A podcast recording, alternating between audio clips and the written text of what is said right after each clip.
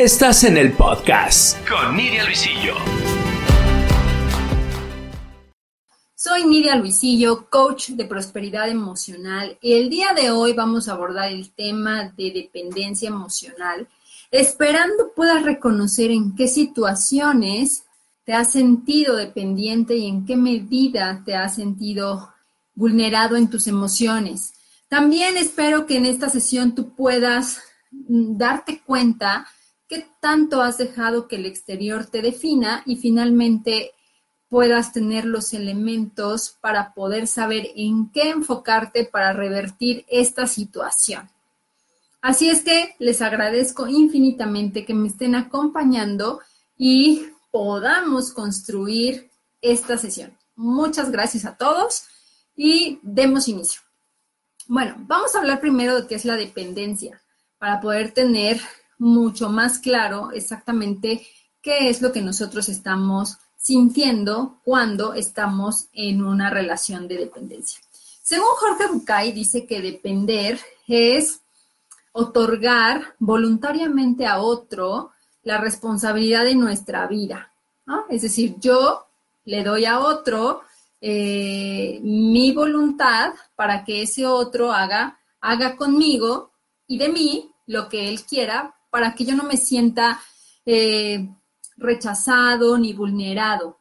¿Por qué? Porque he desarrollado una situación que me hace, que me hace pensar que esta persona es lo que yo necesito para ser feliz. También nos dice que es colgarse de otro para que este otro me complete, me resuelva, porque yo siento que no estoy resuelto, porque yo siento que estoy incompleto, porque eh, esta, esta persona viene a darme esa otra parte que me falta. La idea de la media naranja encaja perfecto aquí. Es súper importante tener claro que la dependencia emocional no solo se da hacia una persona, nosotros podemos ser dependientes emocionales también de objetos, de proyectos, de situaciones. ¿Ok? Esto es súper importante, incluso de sustancias, ¿no? Ya saben que, los adictos a alguna sustancia, pues evidentemente son dependientes de esta sustancia para sentirse bien. Ahora, ahora bien, es súper importante entender que las, cuando estamos en un estado de dependencia emocional es porque hemos desarrollado la creencia de que lo que necesitamos está fuera de nosotros y que eso que necesitamos eh, lo hallamos en una persona, en una situación, en un proyecto, en una sustancia y ese, ese objeto, esa situación o esa persona se vuelve nuestra fuente de felicidad, por así decirlo. Entonces, creemos y queremos que esa fuente no se agote y la cuidamos en exceso para que evidentemente no se acabe, no se vaya, no nos rechace, no nos abandone, nos siga dando estos satisfactores que nosotros pensamos que están ahí. Hasta aquí es, es necesario que tengamos claro que todos en algún momento hemos sido dependientes emocionales y que en la medida en que nosotros nos hacemos conscientes de esta situación es que podemos salir de ella o, si no nos hacemos conscientes, agudizarla a tal grado que nuestras emociones, nuestra conducta y nuestras acciones se vuelven cada vez más eh, peligrosas incluso para las personas que nos rodean y nosotros mismos. Entonces, esta creencia de que nuestra fuente de felicidad está fuera de nosotros es algo que hemos aprendido durante mucho tiempo. Cuando nosotros nacemos, somos unos pequeños bebecillos, evidentemente somos dependientes al 100% de las personas que nos cuidan, de nuestros cuidadores. Pueden ser nuestros padres, alguna persona que se hace cargo de nosotros. Somos completamente dependientes conforme vamos creciendo, vamos aprendiendo ciertas cosas. En algunos otros programas hemos hablado al respecto del papel de los padres, del papel de las personas que nos ayudaron a crecer y a confiar en nosotros. Estas personas forman o tienen un papel fundamental porque evidentemente ellos nos enseñan qué es lo que necesitamos. Y recuerden que a veces como papás resulta que nos dicen, si no haces esto ya no te voy a querer. Y aprendemos que el amor se condiciona, que tenemos que hacer algo para que los otros nos quieran, nos acepten, nos valoren. Por lo tanto, aprendemos a depender de ciertas cosas para obtener ese amor, esa aceptación, esa valoración.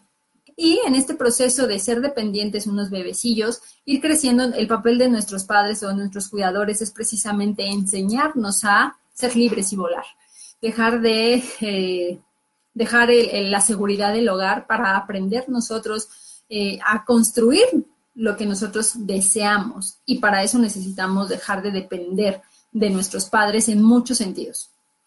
Así es que una vez que nosotros ya tenemos esta idea, empezamos a relacionarnos con el mundo y de repente con estas creencias de que tú tienes que construirte a través de lo que los demás te dan, a través de lo que tú también les ofreces, entonces te das cuenta que tú tienes que mutilarte o dejar lo que te gusta de lado, dejar de ser tú para que te acepten, etc., etc. Entonces creas una dependencia.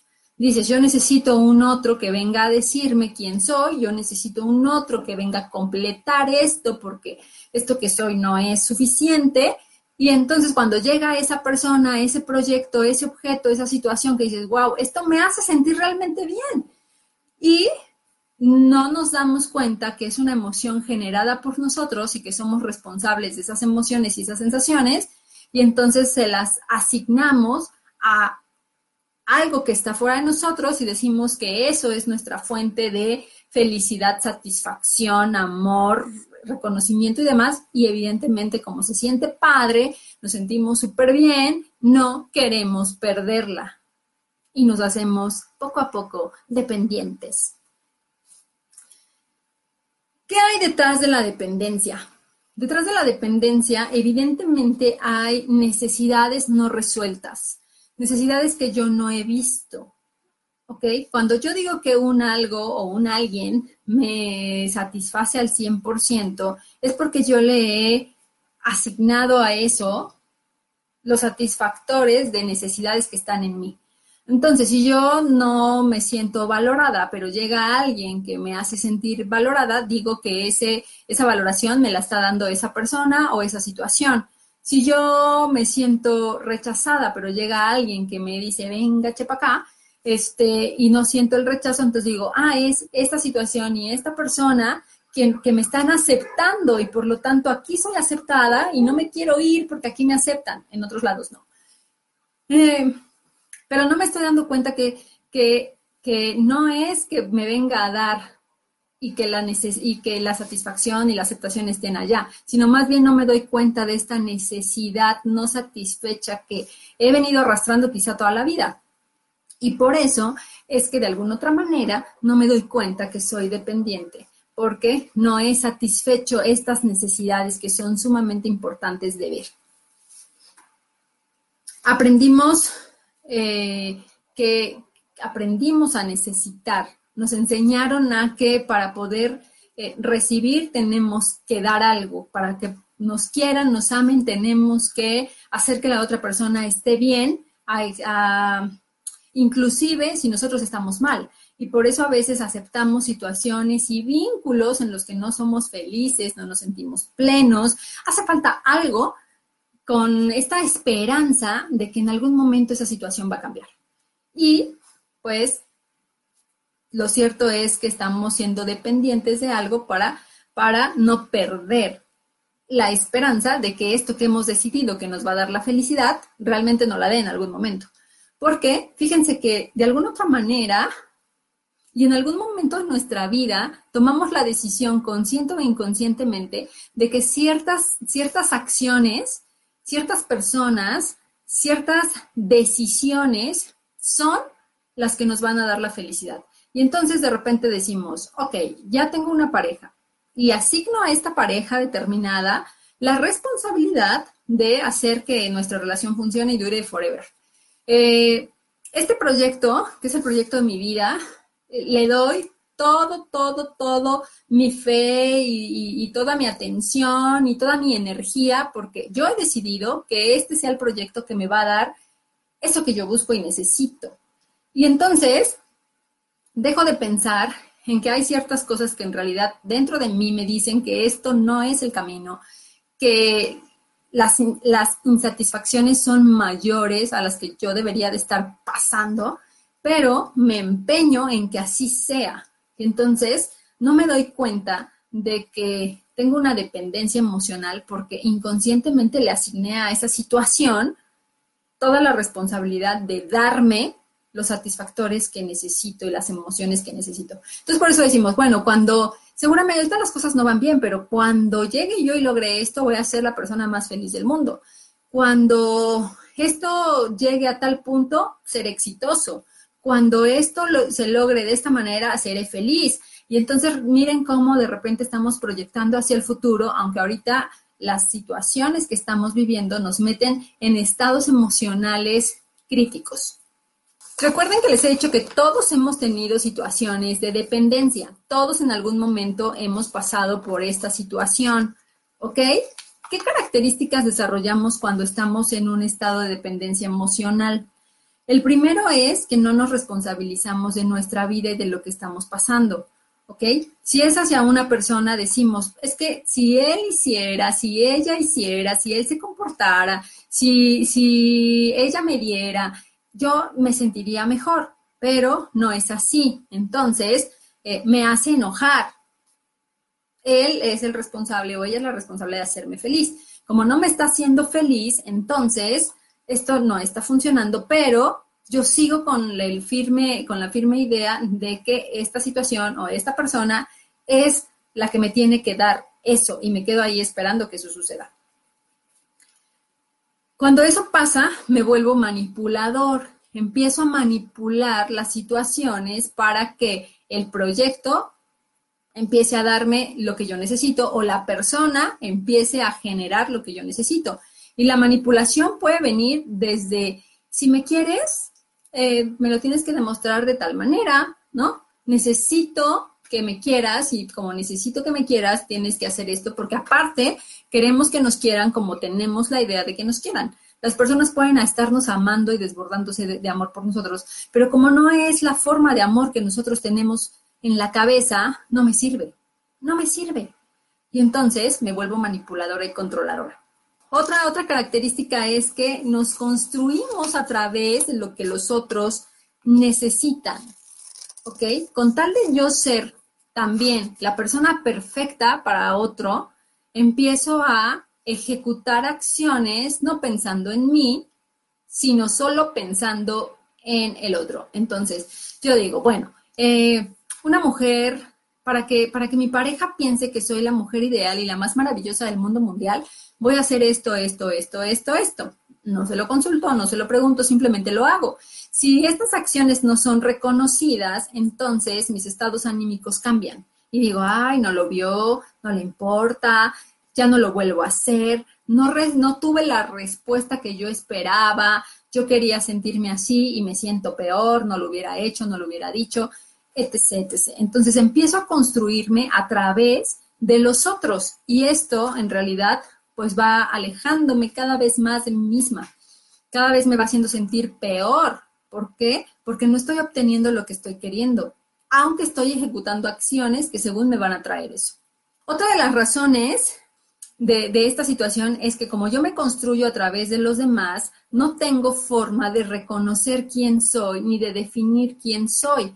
Y entonces caemos en estos juegos de repente infantiles, porque yo recuerdo que cuando era adolescente me pasó en las, clases de orientación vocacional, de no saber quién eres y tener que preguntarle a tu mejor amigo oye, ¿cómo soy? Este, ¿Me gusta esto? ¿No me gusta esto? ¿Qué hago? Y pues eso al final del día siempre, siempre nos va a traer conflictos y problemas. Otra de las cosas es que buscamos ser necesarios en la vida de los demás. Queremos, o sea, la persona dependiente necesita la atención de los otros para, para, para sentirse importante. Necesito que los otros me necesiten para que yo me sienta bien. eh, pensar en que, en que ya no soy indispensable, que, que me van a abandonar, que no me van a querer, que me van a rechazar, es la muerte. Entra una ansiedad terrible cuando estamos en este punto de la dependencia emocional. Y evidentemente hacemos todo lo posible para que este abandono y este rechazo no se den o se minimicen. Baja autoestima. Evidentemente todo esto se da porque como no me conozco, como me construyo a través de los demás, cuando estoy solo y cuando tengo que, aceptarme, no, lo que veo no me gusta, lo que veo no me gusta. Por lo tanto, pues mi autoestima es baja. Necesito que los otros me ayuden a amarme cuando ellos me aman. Entonces yo me siento amada y me siento bien pero si no me siento amada, entonces me responsabilizo, me culpo, digo, no estoy haciendo las cosas bien, debería yo de eh, hacer las cosas diferentes y todo es con miras a que las personas me tengan presente y me necesiten. Es importante entender que la autoestima eh, es fundamental para poder tener una autoimagen todo aquello que se estima puede ser amado. Todo aquello que, se ama tiene que ser conocido. O sea, para amar algo tengo que conocerlo. Y si yo no me conozco, ¿cómo me voy a amar? Ahora bien, como, como el dependiente necesita necesita la atención de los demás, primero busca ser necesitado. Si no consigue ser necesitado, el siguiente paso es generar lástima. Entonces, bueno, como no me necesitas, ahora voy a generar lástima y voy a andar, no, pues es que fíjate que siempre me va mal. Y para que todos digan, pero me digan, bueno, pues no lo quiero, no le amo, no, pero pobrecito, mira qué mal le va. O pobrecita, que le ha ido re mal en el amor. Y entonces estoy, estoy en la boca y en el pensamiento de los demás y eso me llena, porque necesito que me acepten, necesito estar en sus vidas.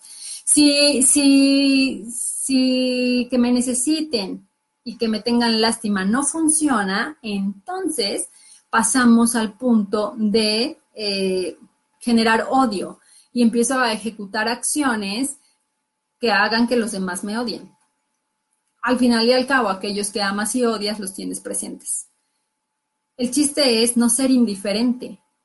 El siguiente paso, si no, si no puedo generar odio, así de, a pesar de que he hecho cosas para que me odies y me detestes, eh, no funciona, entonces voy a generarte temor. Y el temor ya es muy peligroso porque es cuando nosotros empezamos a decir, si me dejas, me voy a quitar la vida. Y va a ser tu culpa, ¿no? Si, si sucede esto, o si haces esto, o si me abandonas, o si no me pelas, entonces yo voy a hacer cosas que, te mantengan con miedo de mí. El chiste es tener tu atención. Y esto, pues evidentemente nosotros tenemos que ver en, digo, espero que ninguno de, ustedes haya caído en esta situación, pero es importante reconocerlo, verlo y sobre todo hacer algo para resolverlo. Y bueno, evidentemente eh, generamos relaciones tóxicas, relaciones conflictivas en las que las acciones del otro no me gustan, me hacen sufrir, debería de cambiar de relación, pero como dependo de su mirada, dependo de, de, su amor, de su valoración, de su vista, de todo, entonces me aguanto y sufro. Y finalmente, somos dependientes cuando tenemos miedo a la soledad. Y miedo a la soledad es miedo a nosotros mismos, ¿no? Porque estar solo es estar con nosotros. Y si yo no me conozco, y si no sé qué me gusta, y si no sé qué me llena, y si no sé qué me hace feliz, ¿cómo voy a querer estar con alguien que no conozco? Evidentemente, pues prefiero estar, estar con alguien, con un otro alguien, al que pueda yo también responsabilizar de lo que a mí me pasa. De decir, bueno, yo no soy feliz porque tú y yo no nos llevamos bien. Yo no soy feliz porque no hemos hecho esto o porque tú no has ejecutado esto o qué sé yo. Hay alguien a quien echarle la culpa. Entonces, miedo a la soledad es también un factor de dependencia. ¿De cuántos de estos han experimentado alguna vez en la vida?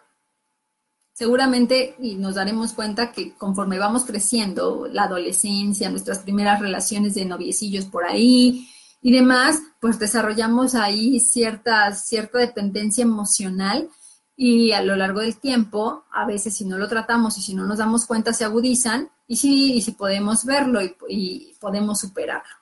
Ahora bien, el dependiente siempre va a decir que lo que hace lo hace por amor. Es que yo lo amo y le amo con toda mi vida y mi ser y mi corazón y por eso yo lo busco, lo celo, este, hago y demás.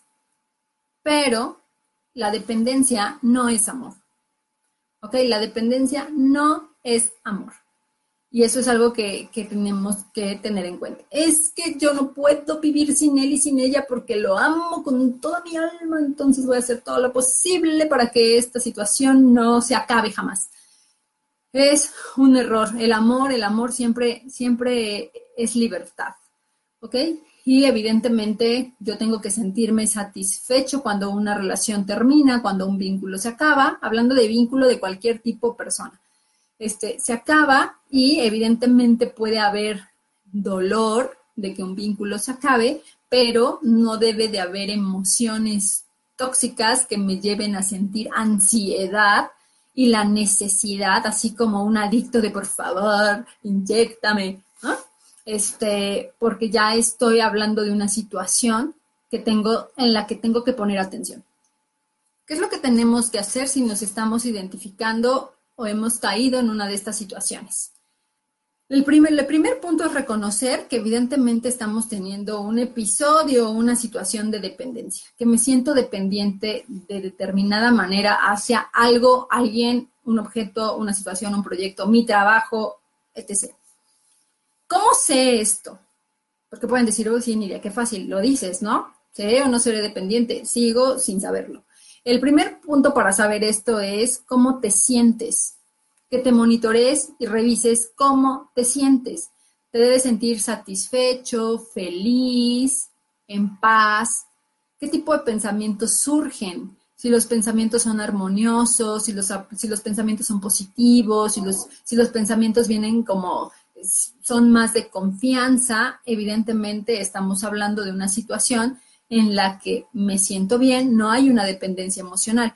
Pero si estos, si estos pensamientos son de no soy feliz, eh, no estoy en paz, pero lo justifico diciendo, bueno, pero hay, hay personas que están en peores situaciones. Pues no estamos tan bien, pero bueno, otros la pasan peor. Esto va a mejorar. Yo estoy segura que esto va a llegar al punto en el que va a mejorar, pero no estamos haciendo nada para que ese punto de mejora llegue. el siguiente el siguiente punto es identificar las necesidades emocionales no resueltas.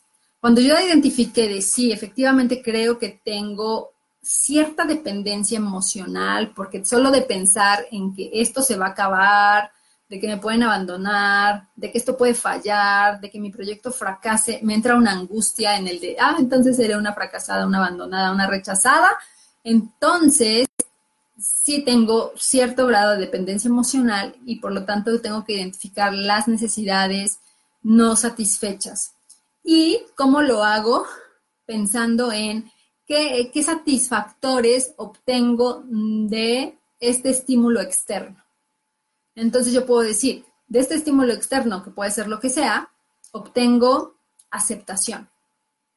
Y por eso no lo quiero perder.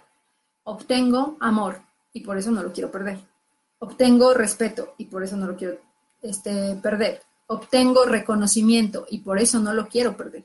Entonces empiezo a ver qué es lo que obtengo de este vínculo que tengo y si se perdiera, ¿qué perdería? Entonces, esas son mis necesidades no satisfechas y son sobre las necesidades que tengo que trabajar, porque seguramente son necesidades que he venido arrastrando por mucho tiempo a las que no les he dado atención y que estoy intentando satisfacer en el lugar equivocado y con las personas equivocadas. Entonces, cuando yo me resuelvo, ya tengo la posibilidad de relacionarme y ejecutar acciones y proyectos sanos. Como tercer punto es trabajar en el autoestima. Es importante siempre trabajar en, nuestro, en nuestra autoestima. ¿Cómo podemos eh, empezar a trabajar en nuestra autoestima? Pues yo siempre, siempre les digo a mis consultantes cuando, cuando quieren trabajar sobre su autoestima es, cuando tú estimas a alguien y cuando tú quieres conocer a alguien que ejecutas, pues empiezas investigando, indagando, en, las charlas se da, ¿y qué te gusta? ¿Y qué haces? Y no sé qué. Es lo mismo que tenemos que hacer nosotros. ¿Qué me gusta? ¿Qué me hace feliz? ¿Qué me satisface? ¿Qué me gustaría hacer? ¿Qué me gustaría explorar? Eh, empezar a conocerme. ¿Por qué reacciono ante ciertas situaciones de esta manera? ¿Por qué me entristecen ciertas cosas? ¿Por qué me llenan de enojo ciertas cosas? Empezar a conocerme, empezar a generar una relación conmigo, empezar a cambiar mi discurso. Eso es súper importante porque todos tenemos un discurso interno con el cual nos hablamos. Y cuando nuestra autoestima es baja, este discurso siempre es de ataque. Siempre es de, ves, te lo dije, tonto, no sé qué, y te culpa y te, y te señala y te critica y te juzga. Cuando, nuestra cuando empezamos a caminar de una autoestima baja a una autoestima sana, este discurso empieza a cambiar porque empezamos a ser más compasivos con nosotros mismos. No es que ya no nos equivoquemos, simplemente que empezamos a percibir esos errores de manera diferente. Cuando nos equivocamos y tenemos una autoestima baja, pues decimos, tonto, ya ves, siempre te pasa, ti, ti, ti, ti, ti. Y cuando tenemos una autoestima sana, decimos, ok, ¿qué aprendí de esto? ¿Y qué, cómo lo puedo hacer mejor? Y decimos, sale, dale, vamos. Nos hablamos como un amigo. Tú no, o sea, si un amigo llega contigo y te dice, oye, este, me ha ido mal, fíjate que no sé qué, pues le apapachas, ¿no? Le dices, échale ganas, mira, ve las cosas de otra manera, no sé qué, no, y generas una empatía y tu amigo se siente mejor. Entonces, es lo que tenemos que hacer con nosotros mismos para empezar a caminar este, e, este, este trayecto de mejorar nuestra autoestima. El siguiente punto es empezar a desarrollar un plan que nos lleve a ejecutar estrategias diferentes a las que hemos ejecutado hasta el momento. Si yo me siento dependiente de lo que sea, necesito empezar a poner distancia en ese vínculo, acrecentar la distancia y empezar a ocuparme, a meter en mi mente y en mi atención otras actividades.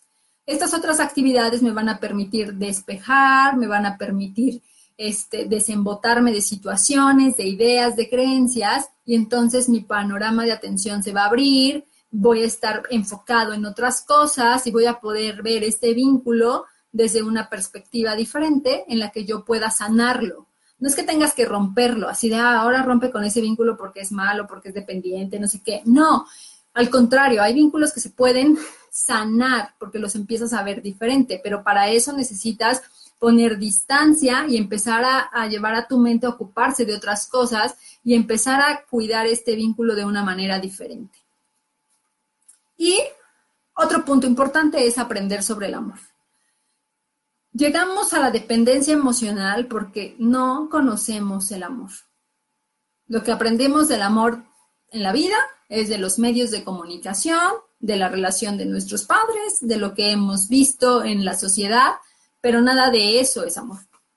O sea, mucho de eso es control, manipulación, que le llamamos amor, pero que en realidad no lo es. Entonces, aprender sobre el amor es fundamental. Cuando nosotros empezamos a trabajar en nosotros mismos, nos vamos dando cuenta que sí es amor y que no.